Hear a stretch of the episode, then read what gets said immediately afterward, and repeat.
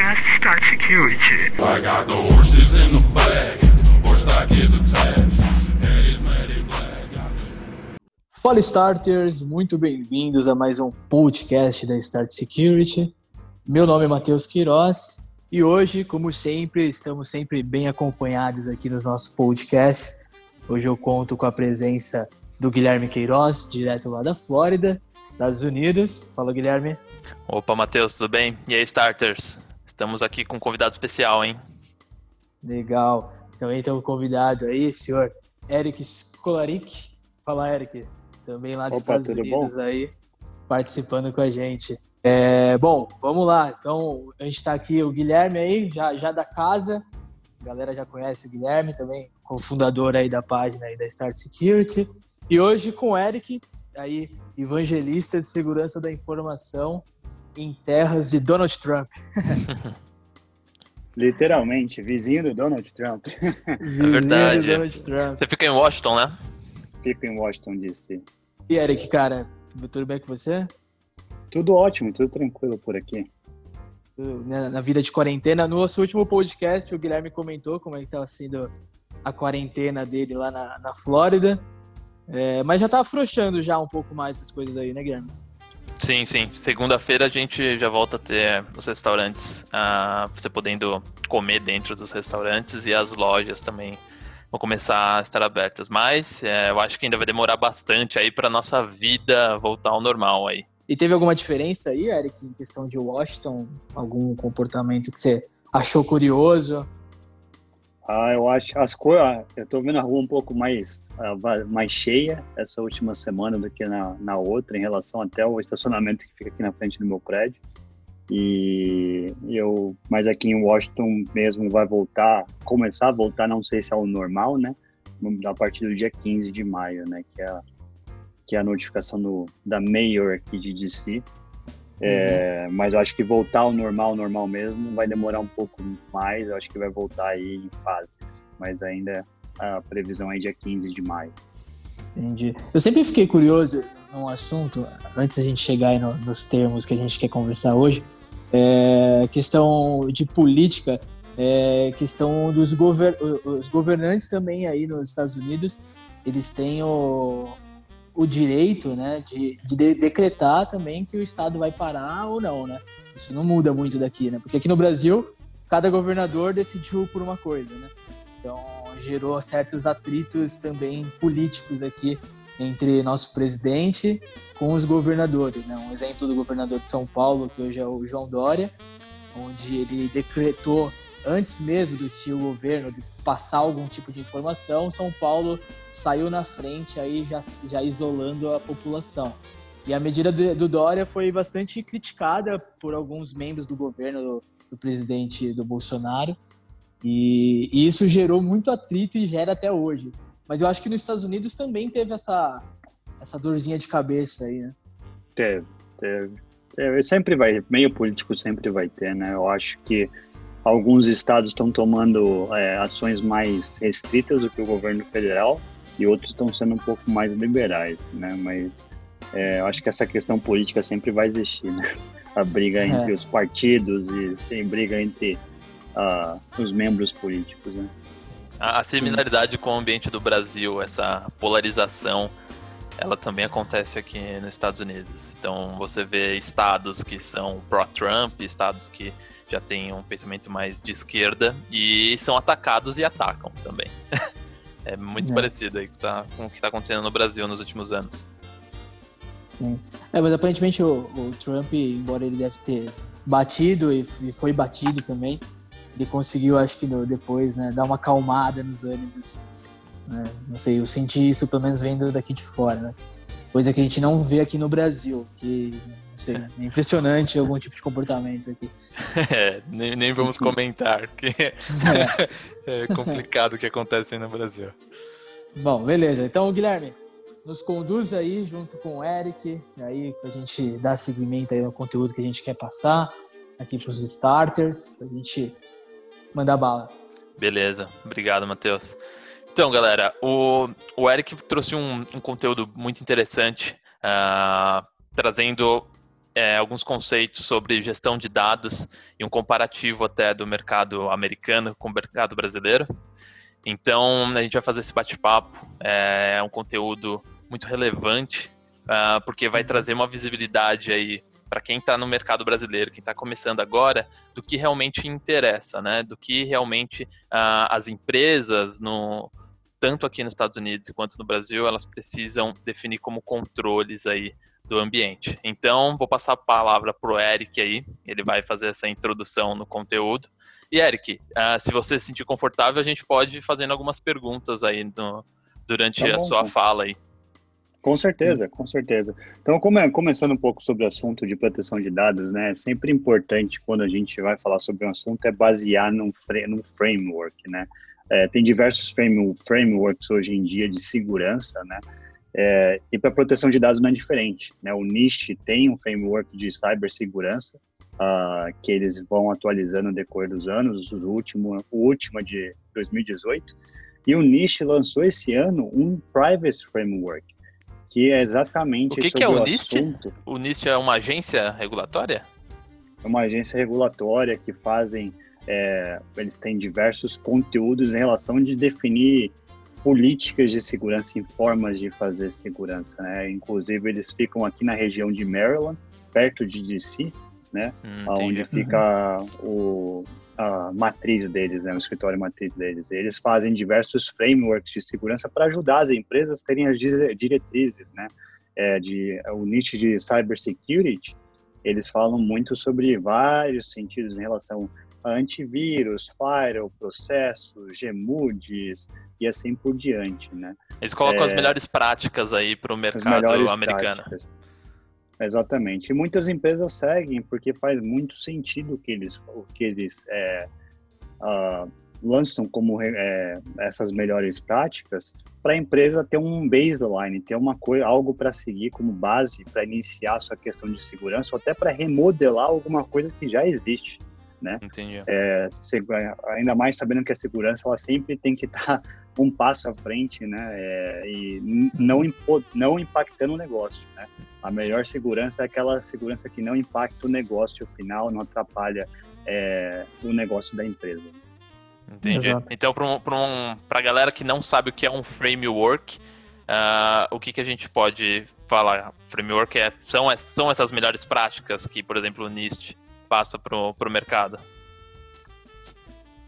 Exatamente, exatamente. Eles dividem esses frameworks em diversos é, tópicos, né? É, diversas áreas e vertentes. Né? A, é, é identificação, gover, governa, governança, controle, comunicação, proteção. Esses cinco são esses cinco são mais voltados para a questão aí de, do, do, do framework de privacidade, né? Mas quando você entra no cibersegurança, você tem outras outras questões, né? Remediação, você tem um número maior de tópicos e, par, e, e questões que são com, é, complementadas no, no, no, nicho de, de cibersegurança. Beleza. Legal. Valeu. Bom, e aí falando um pouco do nicho de privacy, a gente tem visto aí muitas, começou com GDPR, né? É, eu não sei se muitos sabem o que é o GDPR, mas está o uhum. GDPR é praticamente a questão de proteção de dados pessoais de cidadãos europeus, né? E esse assunto de proteção de dados tem acontecido há muito. Essa conversa tem sido é, começou um tempo atrás, muito tempo atrás, na verdade, né? E aí a, a Europa, a União Europeia, né, decidiu criar uma, uma questão, uma regulamentação para dados pessoais, até porque os nossos dados eles têm valores no mercado é, no mercado aí da internet, né? O seu mercado RG, negro, seu CPF, mercado negro, né? Ele tem o, tem a sua informação vale em dinheiro, né? O seu cartão de crédito ele vale dinheiro, a, a seu, o seu é, CPF vale dinheiro. Aqui nos Estados Unidos é o Social Security Number, né? Esse número, sem esse número você não consegue crédito em nenhum lugar, né? É, o seu nome pessoal vale dinheiro, o seu número de passaporte vale dinheiro, todas essas informações pessoais, elas têm, têm fins lucrativos, né? O seu e-mail tem fins lucrativos. Então, essa questão de proteção de dados, ela é muito abrangente e ela não é tão simples assim. Parece ser simples na teoria, mas na prática é bem complicado, porque abrange muita coisa que na questão de segurança para fazer essa proteção de dados. E aí, quando a gente está falando da questão do, do, das boas práticas do niche, do niche em privacidade, né, eles falam em cinco tópicos, né? Identificação, é, governança, controle, comunicação e proteção, assim como vocês podem ver aqui na minha tela compartilhada. Né? Esses são cinco tópicos, né, os principais tópicos, e dentro de cada tópico você tem a questão de inventariar informações, aonde estão minhas informações, como estão armazenadas, como que é o fluxo dessas informações no meu, no meu, no, na minha empresa, né? Então vamos dar exemplos práticos aqui. Eu tenho o Office 365, eu tenho o OneDrive, eu tenho Box, Dropbox. Como essas informações são armazenadas? Como elas são criadas? Quem gera essas informações? Quem faz uma higienização das informações? Não é? A gente fala hoje de higienizar a mão, de passar é, água sanitária para matar álcool e gel, para matar o vírus, mas tem a higienização também nos dados, as informações. Essas informações são antigas, não são antigas, elas são sensíveis, não são sensíveis. Quem que é o departamento responsável? Então, esse é o primeiro ponto, é identificar o que eu tenho na minha empresa. Fazer um assessment de risco, né? A gente, quando contrata um pen test para fazer um assessment de segurança onde tá, onde eu tenho portas abertas, aonde eu tenho vulnerabilidade, é a mesma questão, né? O pen test ele faz na questão de vulnerabilidade, mas uma vez que a pessoa consegue entrar no ambiente, o que, que ela vai procurar dentro de uma empresa? A informação. Exato. A informação. Então, eu tenho feito muitas palestras com, com clientes e, e com pessoas, falaram em, em apresentações com clientes e com outras pessoas que hoje a sua informação é o novo óleo né, a nova gasolina, né, aquela informação, é, a gente fala a expressão que data is the new oil, no qual é verdade, essa informação, quantos dados, quantas empresas tiveram brechas de segurança que milhões e milhões de informações foram expostas, né, se a gente pegar aí Target, PlayStation, Marriott, é, quem mais que a gente pode uhum. falar aí de exemplo? Facebook, Google, Adobe. Apple, Adobe, a gente pega Amazon. aí Amazon, a gente pega aí na escala aí dos últimos 10 anos, tem milhões de dados que foram expostos entre senhas, cartões de crédito, endereço, nome, sobrenome. O mais então, novo aí foi a Nintendo, semana passada. Sim, sim. E cada, e cada, e cada semana, cada, é, cada mês tem mais, né? A gente fala British Airways, a empresa de companhia aérea da, da Inglaterra, inclusive foi uhum. multada pelo conselho do, do GDPR, né, em relação à proteção de dados. Então, caramba, é... funciona mesmo então esse GDPR. Então foram foi, for, foram a Marriott também foi multada é, na União Europeia. Então não não basta é, é muito complicado, é muito abrangente, né? E se a empresa cresceu de uma forma desorganizada, é, e aí com a transformação digital, essa desorganização ainda fica maior, né? Porque você traz outros meios de compartilhar informações, outras formas de gerar conteúdo, depois é muito complicado de você conseguir centralizar, né? É, uhum. Ou conseguir consolidar. Então, a parte de identificação é um dos primeiros pontos. E aí depois você entra na parte de governança, que você começa a aplicar algumas políticas, você consegue aplicar treinamento, um, ponto da segurança é sempre instruir o usuário, o usuário leigo, né? A gente pega dentro de uma área de hospital, um, médico, ele não sabe o quão perigoso é compartilhar algumas informações do paciente por e-mail ou até por mensagem no WhatsApp ou por até por uma mensagem no Telegram. Ele não uhum. sabe dessa, desses perigos, né? Que são informações pessoais, né? Uhum. Imagine o médico, a informação que um artista, um ator ou com famoso tem algum problema de saúde, ele compartilha isso no meio que ele expõe essa informação para a mídia. E se é um atleta ou se é um famoso, ele pode perder até patrocínio, ele pode perder até contratos. Né? Se é um sim. jogador da NFL, é, pode perder até o contrato com o time, dependendo do, que, que, do problema de saúde que o, que o jogador uhum. tenha, né? ou que o famoso tenha, ou que o uhum. atleta uhum. tenha. Então, treinamento é algo muito importante, não só na proteção de dados, mas como segurança geral, né? A, a segurança, ela existem formas simples de explicar o que é segurança e os riscos, né? E os, uhum. as, os meios de proteção, né? E aí depois Uhum. você começa a entrar em, no terceiro nível, controle. Começar a ter políticas de controle contra esses dados e começar, de uma forma, bloquear ou classificar essa informação. E aí volta, como a gente já falou de identificar, treinamento, volta para o assunto de comunicação de novo. Por quê? Porque você começa a aplicar controles, usuários, as pessoas vão começar a falar, por que você está me bloqueando? Por que você está controlando isso? Por que está mudando o meu jeito de trabalhar? Ó, senhor usuário, é importante fazer isso porque a gente está protegendo a empresa e a gente está protegendo você também é, contra qualquer coisa que possa co- acontecer de exposição de dados. Seria a conscientização que a segurança é necessária, né, para o usuário. Exatamente, exatamente. E aí vem até um ponto, Sim. um ponto legal que a gente até, a gente comentou no, num dos últimos podcasts sobre exatamente essa falta de consciência das pessoas de compartilhar informação em, por e-mail, por WhatsApp, ou informações confidenciais que as pessoas insistem em, em fazer essas trocas de informações de forma desprotegida, né? É, a gente vê aqui questão de Brasil, cara, é muito, é, eu acho que é ridículo a gente ver que hoje ainda você vê que os, o- os membros do governo, eu falo assim, de presidente da república, de ministro da justiça, trocando informações confidenciais é, por aplicativo de WhatsApp, sabe? Sim. Então, falando de plano de governo, falando de uma ação que o governo vai tomar através do WhatsApp. Então, aí o que, que acontece? Aí o cara que é o delator, o cara ele não precisa nem mais de prova, ele dá print em tela de celular e expõe pra geral, entendeu?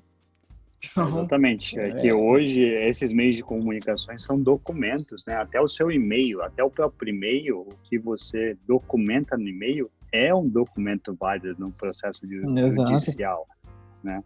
É, Exatamente. e, e, e, a- e você falar de assuntos, né, é, de trabalho nessas nessas mídias sociais que não são sancionadas, né, não são gerenciadas pela empresa, é algo muito perigoso, é algo que tem que ter uma conscientização de todos, né? Então, por isso que Exatamente. voltando ao assunto de processo de treinamento, né, de comunicação, é muito importante, né? É, recomunicar e use as ferramentas da empresa para falar sobre assuntos da empresa, né? Não utilize ferramentas terceiras, né, para falar sobre assuntos da empresa, porque você não sabe como a outra, a, o- esse aplicativo WhatsApp, o Telegram, eles falam que eles fazem criptografia ponto a ponto. Mas você acredita? Eu não acredito. Eu Não não acredito. que nenhum, do- nenhum deles, porque qualquer coisa que você fala nos dois, daqui a pouco você está recebendo ads no Facebook, no Instagram, no Google para comprar alguma coisa que você Exatamente. nunca É. pesquisou na internet. Mas você, como você conversou no Facebook, no chat do Facebook, você conversou no Telegram ou no WhatsApp. Então, eu, a criptografia ponto a ponto, eu não acredito muito, porque eles fornecem serviço de graça, né? E como eles estão ganhando dinheiro com isso? Seus Alguma dados. Forma, eles estão ganhando dinheiro. Seus dados, suas informações. Exato. E aí, o último ponto, né, é a proteção de dados, né? Então, quando a gente fala, quando a gente fala do Privacy Framework, isso aqui é uma forma bem de alto nível conversar, não entrando tanto a fundo, sobre o Privacy Framework, as boas práticas do NIST é, em relação à proteção de dados e privacidade. E aí a gente parte para um, um, um segundo ponto, né? É, quando uma empresa quer fazer algo para proteção de dados, o que, que ela deve pensar, né? É aí um pouco do tirando um pouco do, do a boa prática do nicho, um pouco daquilo, mas o que, que eu devo começar a pensar?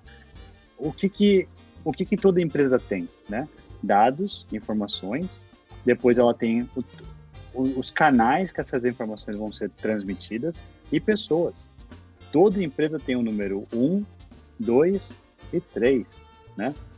Uma vez que eu entendo os dados, os canais que essas informações são passadas e as pessoas, eu começo a entender como funciona o meu fluxo de dados dentro da empresa. Eu começo a entender, eu começo a colocar em prática e colocar políticas de segurança para proteger as informações. E aí tem diversas soluções que a gente pode falar na proteção de dados, né? A gente pode falar de DLP, a gente pode falar de e-mail security, a gente pode falar até de um firewall de próxima geração para fazer alguns, algumas políticas de controle de tráfego de informações entre redes, né? É, Então existem várias formas, mas esse aqui é o, é o primordial, é a base, né? Eu entender meus dados, eu entender os canais, eu entender as pessoas. Uma vez que eu entendo os dados, eu posso fazer um link. Minha propriedade intelectual, minha informação indo para a rede, né? E Uhum. depois essa informação é, é a, a pessoa que está fazendo isso é o RH. Ou uma informação que tenha uma conteúdo de cartão de crédito, por exemplo, né, PCI, está indo Uhum. pelo meu endpoint, né, meu computador, e quem está fazendo essa essa essa, transi essa transação é um é um contractor, é uma pessoa terceira. Então depois eu consigo ligar esses pontos, né, de uma forma bem simples, bem bem simples mesmo aqui, sem entrar muito em assuntos técnicos de como que você pode de uma forma implementar, né? Uma vez você entende a parte de dados e a de pessoas, a parte Uhum. de canais é a parte mais fácil. É a mais fácil Sim. de você de implementar, porque você entendeu os dois. Onde tem pessoas, tem dados. Onde tem dados, tem pessoas. Então, é, Uhum. esse é o, o número um e três são os mais importantes. O dois é consequência. E dessa Legal. forma, nessa metodologia que ah, você, no caso, sendo evangelista da parte de segurança e privacidade de dados, é quando você começa a falar de soluções de segurança. Porque até aqui você não está falando de solução de segurança. Exatamente, exatamente. E- Esse assunto ele é, é a base das minhas conversas com todos os clientes que eu faço consultoria e evangelizo a questão de proteção de dados. É, não estou entrando em nenhum assunto da minha empresa, né? Eu trabalho hoje na ForcePoint, mas não estou entrando em nenhum assunto direcionado à ForcePoint, não estou falando nada de produtos, né? Estou falando simplesmente de, de assunto como proteção de dados, como que eu posso proteger dados, né? E uma vez você está conversando com é, pessoas, CISOs, né, C- CEOs e até conversando com diretores, com as pessoas de um, de uma- de um cargo hierar- hierar- de hierarquia maior dentro de uma empresa, Uhum. ele não quer escutar sobre o produto, né? Ele quer escutar sobre boas práticas de niche, boas práticas de como aplicar isso, né? E para as pessoas que Uhum. estão começando no mercado, é, elas vão focar muito no produto, na parte técnica no começo, mas ela está sendo gerenciada por um CISO, ela está sendo gerenciada por um diretor de segurança, né? E, Uhum. e sempre tem que pensar que a parte técnica é importante, mas a parte de gestão desse, desse, desse ambiente de forma mais alto nível é importante também para fazer uma comunicação com o CISO. Porque às vezes alguns CISOs, alguns diretores de segurança, ele não quer saber o bits e bytes da, do que você está fazendo. Ele quer saber o quanto isso vai impactar no negócio e qual o risco que vai ser, será se não for aplicado ou se não for alterado. Né? Esse é o principal ponto que um CISO ele pensa. Eu preciso manter segurança sem impactar o negócio. E se eu não conseguir aplicar algo de segurança, o que que eu vou, qual que é o risco que eu vou assumir, né? É isso que o CISO ele sempre vai pensar, é voltado ao negócio. Né? Então, para quem está começando, é sempre importante ter essa visão também, né? Não só da técnica, mas também o que que meu chefe do meu chefe pensa disso, né? É, e, e às vezes você explicando por que tem que ser feito, ele, ele, vai, ele vai falar, vamos fazer isso, vamos aplicar essa política, vamos aplicar dessa forma. né? Então, algumas dicas aí para os pessoais, o Sensacional. público aí da Starters, né? É, quando a gente conversa com nível gerencial de cargo mais alto das empresas. Show. Muito bom. Bom, é, e aí, é, mais ou menos, esses são, eu chamo de três pilares né, de proteção de dados. E agora falando um pouco mais em relação ao mercado brasileiro e mercado americano, em relação a, a, a proteção de dados. É, Guilherme, você tem alguma, alguma pergunta, alguma algo que você queria fazer, perguntar para a gente começar sobre esse assunto, esse bate-papo aí sobre Brasil versus Estados Unidos? Sim, eu, acho que esse, esse assunto ele é muito interessante, ah, porque a gente estando no Brasil, a gente não tem. Na verdade, acho que a gente tem muitos paradigmas ou coisas que limitam nossa forma de olhar para o mercado americano. Ah, eu, quando estava no Brasil, eu olhava para o mercado americano quando sendo uma coisa de outro planeta, né? Vou chegar lá, o pessoal vai estar usando o foguete da NASA para gerenciar os dados, coisa desse tipo. E a gente vê que a partir do momento que a gente entra no mercado americano, que eles sofrem também uh, de gestão de dados, eles sofrem também em como ter uma forma uh, concisa de como implementar a segurança da informação. Então, assim, que eles também são uh, de carne e osso, né? Eles também passam pelas mesmas dificuldades que empresas brasileiras também passam. Então eu acho que esse assunto vai trazer uma luz aí para quem está lá no Brasil, às vezes se lamentando por estar no mercado brasileiro, que não tem tanta visão de segurança, etc. Sim, eu acho que eu estou um ano e um ano e seis, um ano e meio aqui nos Estados Unidos, né? É, vim, fui transferido pela empresa aqui para os Estados Unidos, mas antes disso toda a minha carreira foi no, no Brasil, no mercado de segurança aí durante quase 10 anos em segurança da informação, sendo que aí oito anos, praticamente oito anos e meio é, no Brasil. E minha base é toda no Brasil, e quando eu vim para cá, eu falei, nossa, aqui foi exatamente a mesma questão. Pô, aqui os caras vão ter o melhor de tudo, o melhor...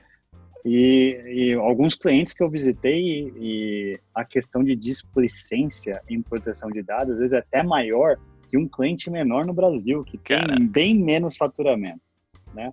Então a gente às vezes fica um pouco surpreso. O que eu vejo de diferença, né, é que o mercado americano tem mais dinheiro, as empresas têm mais dinheiro, o faturamento é muito alto, né? E eles uhum. têm mais pessoas, às vezes, para fazer as mesmas coisas ou fazer o que uma pessoa no Brasil, aqui nos Estados Unidos contratam cinco para fazer a mesma coisa. Cara. Ou fazer, é, é, às vezes o cara de segurança no Brasil, ele acaba assumindo um monte de responsabilidade. É redes, é endpoint, é antivírus, firewall. Ele mesmo é, faz o pentest ainda do ambiente dele. faz o pentest, é o famoso que a gente chama o, severino, né? Faz tudo, né? É. é Mas aqui nos, aqui nos Estados Unidos eu vejo muito que eles focam, tem pessoas focadas para cada área. Um cara só para antivírus, um cara só para proteção de dados, um cara só para Office 365, um, não, não só Office 365, um cara só por uma por, por a parte do OneDrive do Office 365. Uau. E eu acho que eu vejo essa principal diferença. Em relação a regulamentações, eu vou até aqui nos Estados Unidos você tem o RIPA, né, que é, é, é o RIPA, o que significa o RIPA? É a, a, o, a, o conselho que regulamentariza as empresas de saúde, hum. né? É, com dados pessoais das, das pessoas, né? O seu Social Security Number, é, exames, informações de doença. Essa informação ela é muito sensível. E uma vez que uma empresa quebra o RIPA, ela paga uma multa absurda. E a multa é feita por dados extraídos, por dados Nossa. brechas de dados. Né? Então, dependendo Caraca. de quanta informação você tem aí exposta, você pode pagar uma multa bem absurda. Né? E aí você tem o SOX para o mercado financeiro, que segue mais ou menos o meio mesmo meio princípio, né? Mas se a gente falar uhum. no Brasil, o Brasil com a lei de proteção de dados aí de cidadãos brasileiros, uhum. que foi prorrogada para o ano que vem, maio do ano que vem. Sim, foi notícia maio, aí, foi adiada. Sim, foi adiada, né? 5 de maio, 3 de maio, Dois, alguma coisa assim, né? É, acho que é, foi 5 de maio, 5 de maio. 5 de maio de 2021. É, 2021. Foi prorrogada, acho que vai dar até um fôlego aí para muitas empresas no Brasil, porque uhum. não é algo fácil para implementar, não, não bem é. difícil, Exatamente. bem difícil, e não envolve só proteção de dados, não envolve só parte de DLP, né? Envolve a parte de redes, envolve a parte de criação de dados, banco de dados e é, Gest... criptografia. Os processos de gestão de dados também, quem são os responsáveis da empresa, o pessoal tá meio perdido nisso. E às vezes Exato. a pessoa fala, é, até a informação que gera na catraca, na recepção, aquela informação também tem que ser controlada. Né? Uhum. Então, empresas que já no Brasil, acho que as empresas que bancos, né, os grandes bancos aí no Brasil, eles se prepararam para o GDPR, que de alguma forma eles tiveram que eles têm que estar compliance com o GDPR, né, que é a regulamentação e proteção de dados da União Europeia, Sim. porque uhum. eles têm filiais nessas regiões, em, em, em cidades fazem negócios países, com eles, né? fazem negócio com eles e não é. importa se você não tem, se você faz negócio com ele, tem uma filial lá, mesmo que a sua matriz não seja lá, você vai uhum. ser multado no GDPR não pelo faturamento da filial. Você vai ser multado no GDPR pelo faturamento mundial. Ah, pelo faturamento mundial. Caraca. Então pode gerar aí, acho que a multa é em torno de 10 milhões de euros ou até 5% da receita líquida, não da bruta. Então, dependendo da, dependendo da empresa, ele pode quebrar a empresa. Né? O pessoal então... que depende de dividendos aí dessas empresas, o pessoal de conselho de investimento, com certeza já está em cima disso. Exatamente. Então é algo que eu acho que deu, vai dar um fôlego para muitas empresas brasileiras, né? É, em relação a, a estar é, certificada, né? com a proteção de a lei de proteção de dados do cidadãos brasileiros. Isso é algo que está muito à frente aqui dos Estados Unidos, né? Eu acho que no atual momento aqui dos Estados Unidos, ainda mais por ser ano de eleições, uhum. esse assunto acho que não vai ser muito falado. É, como sabem, aqui também tem as leis é, estaduais, né? É, uhum. A Califórnia já fez uma lei que chama CCPA, né? A Nova York, o estado de New Jersey e Nova York também estão fazendo algo seguindo muito como a, como a CCPA, mas eu acredito que tem que ter uma, uma intervenção do governo federal né? Porque você ter leis estaduais para isso, uma fala uma coisa, outra fala outra coisa e abre muitas brechas, né? Sim. No, no Brasil fez algo federal, né? Então é, isso se torna algo muito forte. É, tiveram várias discussões, tiveram várias versões, mas eu acredito uhum. que agora o Brasil, em relação à lei de proteção de dados, está um passo à frente. Conversando com meus colegas da própria empresa que trabalha no Brasil, o mercado de proteção de dados cresceu demais no Brasil né? Onde muitas empresas achavam que era um mercado de commodity, não é um mercado de commodity e nunca vai ser, porque o Gartner pode até não ter mais um quadrante para isso, para proteção de dados, mas não é um mercado de commodity, porque cada vez mais os dados vão valer muito mais. Cada vez mais a quantidade de dados que a gente gera é muito grande, né? Sim. E esses uhum. controles estão sendo até atrasados, uhum. até atrasados. Né? Se a gente for pensar 12, uh, 12 anos atrás, né, quando começou o Facebook, né, é, o Facebook, essas grandes mídias sociais, o Orkut, os dados não, não tinha a mesma quantidade de dados que tem hoje. Sim. Não tinha a mesma quantidade de divulgação que tem hoje. Então, Sim. acho que já está até atrasada para ter regulamentações de dados, né? Porque já tem muita coisa que já não está regulamentada há muito tempo. É, dizem que, que as leis e toda a parte de regulação, ela, ela sempre tá atrasada, né? A, a, vida, né? O ser humano ele vai evoluindo, as coisas vão aparecendo coisas novas e quando eles lançarem o LGPD ou quando realmente tiver em efeito no Brasil, já vai ter uma nova forma que eles não vão estar tá controlando os dados e, e, por aí vai. E o negócio que você, eu queria que você comentasse, uh, você acha que as empresas brasileiras que têm agora essa obrigação com o LGPD de implementar esses novos controles, essa gestão de dados, uh, devido a, não sei se a parte cultural do Brasil, nessa lentidão de fazer os projetos acontecerem, de implementar, de fechar um projeto, uh, isso vai afetar o mercado brasileiro? Você acha que isso nos Estados Unidos é mais tranquilo? Eu acho que os processos nos Estados Unidos acabam correndo mais rápido. Quando é uma prioridade, né? Eles fazem acontecer o ciclo da, do projeto, né? É, e a gente, eu como trabalho no fabricante, eu falo ciclo de venda, né? É bem menor que o ciclo de venda no, no Brasil, né? O ciclo do processo inteiro. No Brasil, às vezes demora muito para alguém tomar uma ação ou adquirir uma solução ou adquirir é, serviços, né? Não só soluções, produtos, mas serviços. E aí, quando adquire, já está atrasado e precisa correr atrás do tempo e tem que implementar para ontem né? Exatamente. É, às vezes é bem característico do Brasil. Três... Exatamente, está tá atrasado para ontem, que no dia que o, ele contrata o serviço, ele quer no dia seguinte já que tem alguém implementando. Coffee amanhã, implementação sábado e domingo. é, uma, é uma coisa interessante aqui no mercado americano, é um pouco diferente. Eles fazem algo é, é, mais planejado e que cumpre um tempo bem antes, às vezes o cliente compra alguma coisa, compra um serviço e demora dois, três meses para eles começarem a implementar esse serviço ou esse produto. Caraca. E às vezes tem, porque é, eles tinham a verba, tinham um projeto, o projeto aconteceu, foi a venda aconteceu e eles não precisam implementar agora. Eles têm outros projetos para finalizar, mas eles, uhum. eles, eles já compraram. E tem cliente que demora um ano às vezes para implementar. No Brasil é um pouco diferente. Isso é um choque até cultural para mim. No Brasil, comprou, o cara já quer implementar amanhã, já quer resolver amanhã, e já, porque já está atrasado, porque já não está. É, já está muito atrasado, né? E acho que isso é um pouco de diferença, diferença aí de um e o outro, né? Sim. No mercado brasileiro. Essa e eu, eu, é brutal. E eu, eu acredito que esse, essa prorrogação da LGBT aí vai até ajudar aí muitas empresas a correr contra o tempo. Né? Sim. Tem, mais, É. tem mais um ano. Tem mais um ano aí para tentar é, colocar a casa em ordem. Sim. Eu, Eu, queria muito acreditar nisso, de que as empresas vão correr atrás, mas conhecendo o BR, sendo BR, não vai. só vai correr atrás quando chegar a multinha lá que vai É acabar aí. com a empresa. Quando É você isso ficar sabendo que a empresa do seu amigo foi multada em 5 milhões de reais, aí eu acho que vai ter o estalo. É isso aí. Ó, Eric, conteúdo sensacional. É, obrigado por compartilhar a sua visão aí comparativa aí do mercado ah, de produção de dados aí nos Estados Unidos e aqui no Brasil. E eu tenho uma pergunta para você.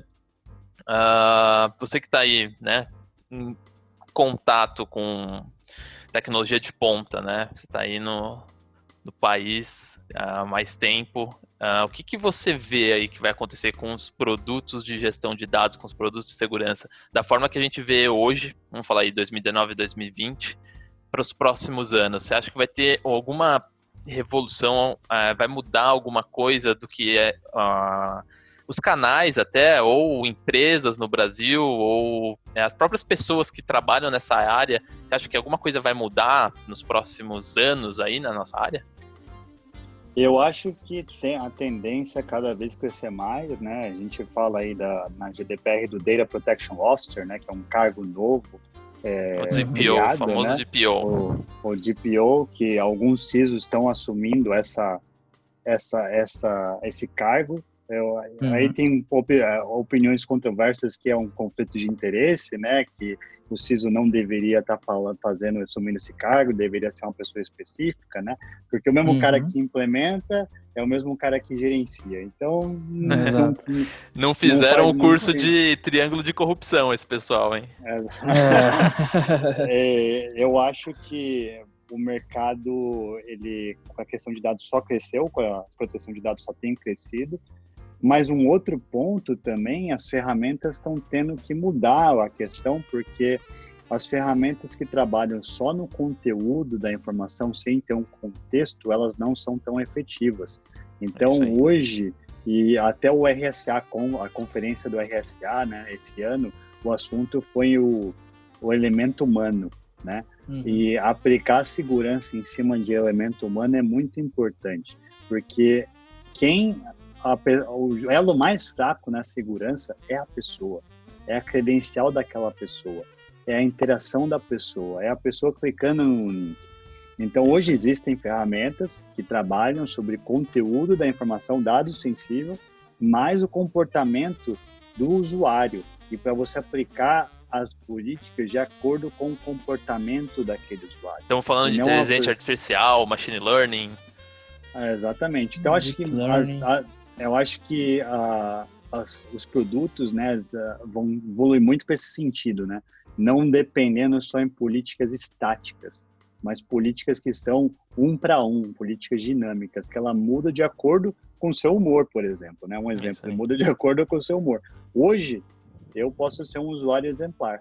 Amanhã, talvez não. Ou talvez minha máquina foi hackeada e alguém Sim. complementou minhas credenciais e alguém está utilizando as minhas credenciais para fazer coisas na rede. Então é muito importante, né, é, entender o, o ser humano, né? É, eu acho que isso é um ponto importante. O, o RSA trouxe esse assunto na conferência desse ano, né, em feve- em fevereiro, fevereiro, começo de março, na verdade. E eu acho que isso é um assunto aí que vai ainda vai ser muito tempo falado, né? O ser humano, a pessoa, né? O, o ser humano fa- acessando, tendo um computador, o ser humano, que o computador é o meio, né, de transporte dessa informação, o meio de armazenamento, assim como a nuvem, né? Que nada mais é que são servidores na, na, na internet, né? Exato. A nuvem não É. existe. É algum servidor em algum lugar. Em algum lugar, exatamente. E, mas eu acho que essa pergunta que você comentou, eu acho que o mercado brasileiro vai acabar amadurecendo muito com a LGBT. Algumas empresas vão aprender na, na dor, né? Algum, Uhum. Algumas outras empresas vão fazer isso antes de a dor acontecer, né? Mas eu acho que Uhum. muita coisa, é, até o GDPR tem empresas na União Europeia que aprenderam na dor, não vai, não Sim. aprenderam na, ah, não fizeram o seu dever de casa, né? E na segura, em segurança a gente tem que sempre fazer o nosso dever de casa, porque o, o atacante está sempre é, mil passos na nossa frente, né? A questão de malware está sempre mil passos na frente de qualquer fabricante, né? É, e é sempre uma briga de gato, é uma corrida de gato e rato, né? É isso aí, é isso aí. Show, show de bola. Concordo com você que a inteligência artificial está vindo forte aí em todas as áreas, não só segurança. É um, é um tópico que todo mundo que está acompanhando aí a nossa página tem que ficar atento também. Agora, ufa, conteúdo técnico pesado, sensacional.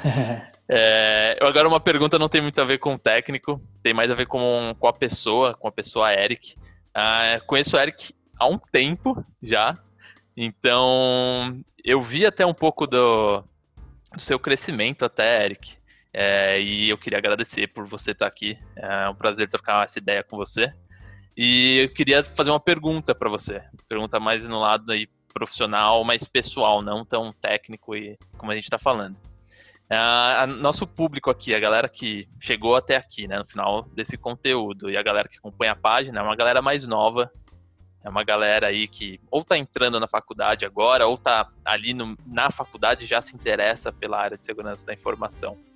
Uh, e a gente sabe que no Brasil, o nosso acesso, o pessoal que é nascido e criado no Brasil, né, o acesso ao ao inglês, o acesso ao conteúdo de alto nível ali depende muito da pessoa, dela ir atrás dessa informação, ou senão ela vai ficar ali naquela, naquela bolha ali que a gente está acostumado. Então minha pergunta para você é o seguinte: para essa galera, você recomendaria para ela é, gastar rios de dinheiro ali numa faculdade no Brasil, pagando seus dois, três mil reais ali numa faculdade, uh, investindo ali mais conteúdo em português, ou você acha que estando hoje nos Estados Unidos, você acha que essa galera deveria buscar uma oportunidade fora do Brasil primeiro? O que, que você acha que seria assim essa escadinha? Qual seria a dica que você daria? Bom, a dica é a faculdade é uma base para muita coisa, né? Não falar que a faculdade hoje não seja importante, é importante ter uma, uma faculdade, até porque dependendo do visto e dependendo do país que você for tirar esse visto, sem faculdade ou bacharelado, Isso é importante falar. Não, não, não aprovam nenhum visto. Não, sem faculdade não tem visto, pessoal. É, exatamente. Acho que com o visto que eu tenho aqui nos Estados Unidos, se eu não tivesse bacharelado, para tecnólogo eles até aceitam, mas aí abre um Se monte tiver uma pós-graduação junto, uma e tem que validar junto. ainda. É, exatamente, Exato. tem que validar. Então, eu acho que para as pessoas que estão começando aí no mercado, eu, minha faculdade é de engenharia da computação, a parte de segurança é um, é um pontinho pequenininho dentro da engenharia da computação, né? É, a questão mesmo na, é você entrar no mercado, estagiar, entrar numa empresa, fazer um bacharelado, é, que seja na área de computação, que seja na área não, não tecnólogo é interessante para você fazer algo rápido, mas lá na frente você vai sentir que se que você não fez o bacharelado, se você quiser vir para fora, a vida vai cobrar. Vai cobrar. Então é importante ter um bacharelado, né? Ciência e computação, engenharia da computação, ou até em administração, em, uh, tem cursos, né? Hoje no Brasil, tem faculdades que são voltadas. Eu fiz na FIAP, né? A FIAP tem diversos cursos é, voltadas à computação né? E tem pós-graduação. paga nós aqui, paga nós. E eu gosto, eu gosto bastante do, do membro de, de professores da FIAP, das pessoas da FIAP, são muitas pessoas lá tão, foram do mercado ou são do mercado, né? E eu acho que eles podem passar um pouco da experiência prática, né, da experiência real, Acho que as pessoas estão começando é não gasta rios e horrores em dinheiro com certificações aqui fora no começo. É, entra numa empresa, começa a estagiar, começa desde cedo, né? É, quanto mais cedo começar, melhor. Eu comecei 18 anos no mercado de TI, um ano, fiquei um aninho estagiando numa, numa empresa mais voltada para infraestrutura, questão de infraestrutura, para parte de, de venda de, de, de infraestrutura, né? E acabei caindo no mercado de segurança de paraquedas, né? É, uhum. Criei meu perfil no LinkedIn, acho que em 2000 e 2009. Uma semana depois que eu criei, me chamaram no, na mensagem no LinkedIn se eu queria fazer uma entrevista. E aí participei de um processo de entrevista, comecei, entrei como é, pré, é, pré-vendas nessa empresa de segurança, que era mais voltada a antivírus e estava mudando um pouco do mercado antivírus para outro mercado. Então, uhum. investe no seu perfil do LinkedIn, no LinkedIn é o seu marketing pessoal, né? É, não use o LinkedIn como Facebook ou como é, Instagram, né? Lá o LinkedIn não é para isso. E eu acho que o brasileiro tem gosta muito de sujar as mídias sociais e perder os meios e os fins das redes sociais, né? Cada rede social tem um tem um tem um objetivo, né? LinkedIn e saber você entra agora é frase motivacional, pessoal postando. Exatamente. E é, política, né? Agora tá passando política. política. Então, eu acho que esse é um ponto, né? Para quem está começando, faz, faz um bacharelado, entra numa empresa, estagiar, estagiar, é, faz o estágio, né? Uhum. Eu entrei no fabricante logo de começo como é, pré-vendas, não tinha experiência nenhuma em segurança, zero quando eu entrei. Mas eu tinha vontade de aprender, de correr atrás, de estudar, que noites, é, noites viradas estudando sobre o assunto, melhorando sobre o assunto e me dedicando, e ainda fico hoje estudando né?